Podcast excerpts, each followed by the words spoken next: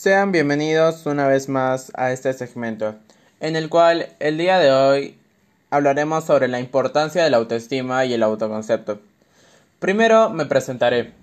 Soy Joaquín Valdivia, tengo 16 años y me considero que soy una persona solidaria, colaboradora, soy buen consejero, me mantengo tranquilo y calmado ante situaciones de peligro o situaciones fuera de nuestra zona de confort. También soy muy paciente y tolerante. Y a la vez soy creativo por lo que me gusta realizar cosas didácticas como armar rompecabezas de una gran cantidad de piezas o también armar figuras o estructuras uniendo pequeñas piezas y así ir construyendo poco a poco la estructura. También hay cosas que no me gusta en mi persona y quisiera mejorar para sentirme mejor. Lo cual es de que al momento de hablar con algunas personas que recién conozco soy una persona muy seca, muy cortante.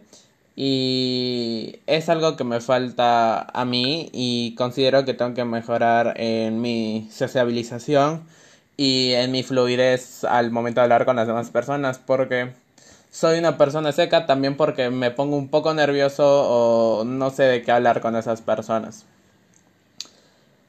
Cuando realizo un trabajo o una actividad me siento alegre por haberlo terminado en primer lugar y de ahí viene un momento de relajación o tranquilidad, porque ya no siento esa necesidad o ese estrés que sentía por hacer la tarea o el trabajo.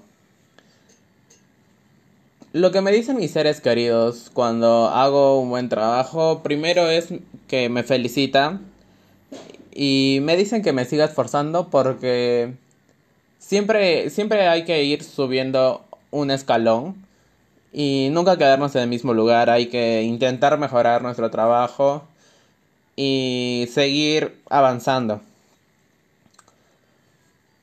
Yo creo que las redes sociales sí afectan la autoestima de algunas personas porque se sienten influenciadas por la imagen o la o el físico que tienen algunas personas que observan en las redes sociales y dicen por qué yo no soy así o por qué no puedo ser así y eso les afecta. Entonces creen que tienen que cumplir ese estándar de belleza y es como que la forma perfecta de ser humano y tienen que lucir así para ser aceptados por la sociedad. Y siento que muchas personas sí son influenciadas y afectadas por las redes sociales.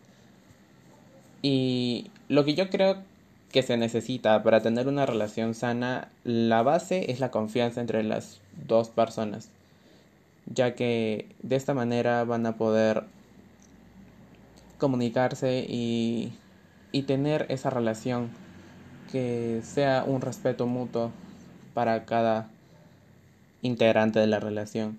Y también la comunicación es algo muy vital, ya que si no se comunican, no va a haber ese tal vez están en desacuerdo entre con algo que hace la otra persona. Y si no lo dice esa persona va a seguir enojada o molesta o incómoda dentro de sí. Y la otra persona no lo va a saber porque no hubo comunicación entonces yo siento que lo principal es una buena confianza y una buena comunicación. Gracias